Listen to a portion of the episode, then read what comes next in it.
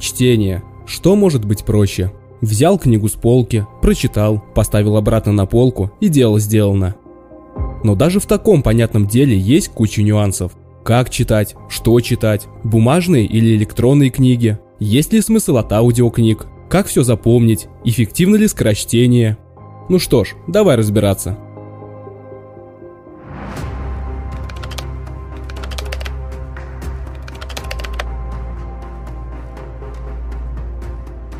Раньше было лучше, скажут многие. В том плане, что раньше был только один единственный вариант – обычная бумажная книга. Никаких проблем с выбором. Но сейчас взяли и помимо классической книги придумали еще электронные версии. Но кому-то этого стало мало. И теперь помимо всего прочего есть аудиокниги. И теперь вот думай, прочитать пару страниц бумажной книги, сидя дома на диване, или включить аудиокнигу в машине, пока стоишь в пробке.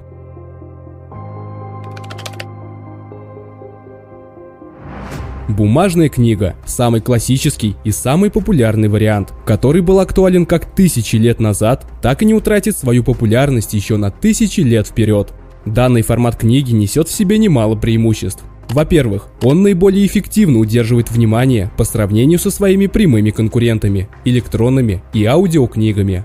Во-вторых, бумажные книги намного полезнее читать перед сном, потому что они не имеют привычки излучать искусственный свет, который так любит нарушать наши циркадные ритмы. В-третьих, для многих людей немаловажным фактором при чтении являются именно эстетические причины.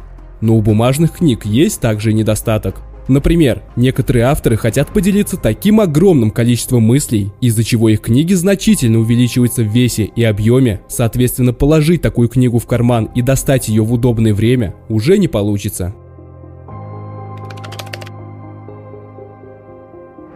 Что у нас по электронным книгам? Как ты уже понял из последнего недостатка бумажных книг, первое преимущество электронных книг – это удобство. Дома ли ты, в метро, в пробке на машине или обедаешь в Макдональдсе, ты всегда можешь достать свой телефон и прочитать любую книгу. Не понравилась одна? Начни читать другую. В книжный магазин для этого идти не нужно. Но основная проблема такого формата, особенно для любителей читать вечером, это искусственный голубой свет, который так любит излучать экран твоего смартфона. Уже не один раз ученые проводили исследования по влиянию экранного света на организм человека. Так вот, они обнаружили, что люди, читающие книги с телефона в вечернее время, засыпают дольше, чем те, кто читает бумажные книги. Все просто. Ты смотришь на голубой экран, из-за искусственного света у тебя хуже вырабатывается мелатонин, он же гормон сна, и в итоге твой сон становится менее эффективным.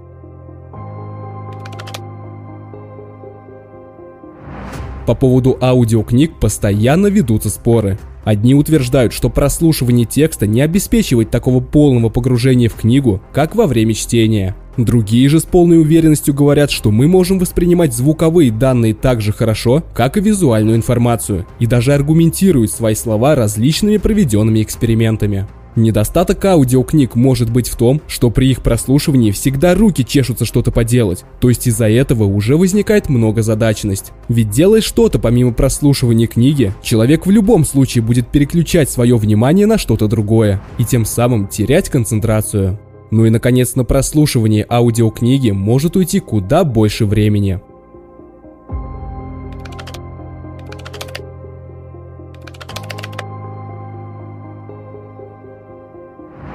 Скорочтение появилось еще в середине прошлого века и сейчас позиционирует себя как эффективный способ читать быстрее и усваивать больше.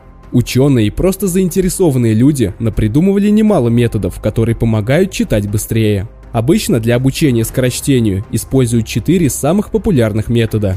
Скимминг, то есть быстрая пробежка по тексту. Здесь не нужно читать каждое слово, а достаточно лишь выхватывать отдельные важные кусочки, ориентируясь на заголовки, абзацы, пометки ручкой и так далее.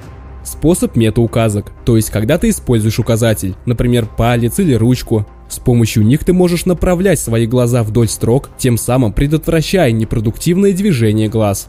Метод периферийного зрения, то есть когда ты расширяешь свое привычное поле зрения и читаешь не по одному слову, а по целому блоку текста. БСВП – быстрое серийное визуальное представление. Здесь уже тебе специальная программа на твоем устройстве будет с определенной скоростью показывать отдельные слова на экране. Что касаемо эффективности, здесь также нет определенного мнения, споры ведутся до сих пор. Есть много сторонников, которые говорят, что чем быстрее ты читаешь, тем более сосредоточено твое внимание, соответственно, ты более лучше воспринимаешь и запоминаешь информацию. Другие же, наоборот, критикуют эту технику, аргументируя это тем, что мы ограничены как анатомическими особенностями глаз, так и скоростью обработки информации мозгом. Но все-таки в некоторых случаях скорочтение может быть довольно полезным навыком. Например, если ты на протяжении всего семестра, как обычно, ничего не делал, и за одну ночь тебе надо прочитать кучу конспектов. В этом случае быстро ознакомиться с текстом и выделить основные идеи поможет скимминг, а периферическое зрение или указка помогут быстрее расправиться с легкими для понимания участками текста.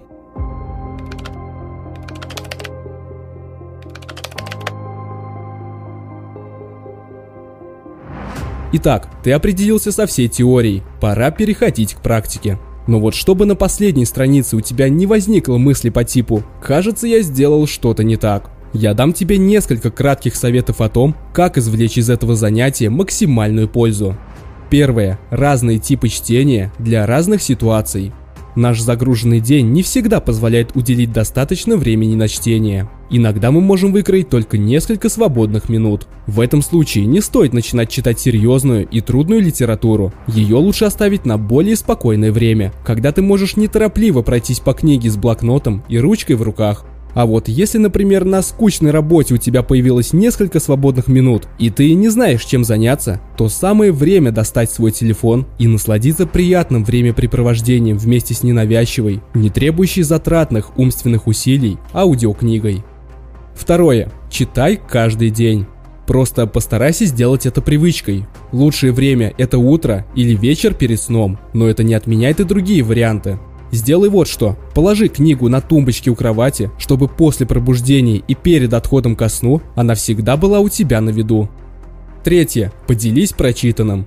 Прочитав что-то интересное, поделись с друзьями своим мнением, выводами, идеями, какими-то отдельными моментами. Это поможет тебе лучше запомнить прочитанное, переосмыслить основные идеи и разъяснить непонятные моменты. Четвертое. Размышляй.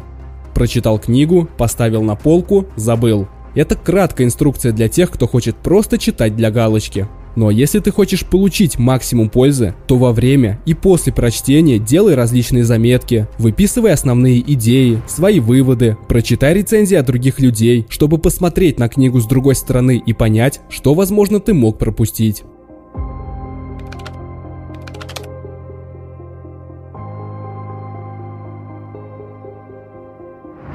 Итак, кратко резюмирую.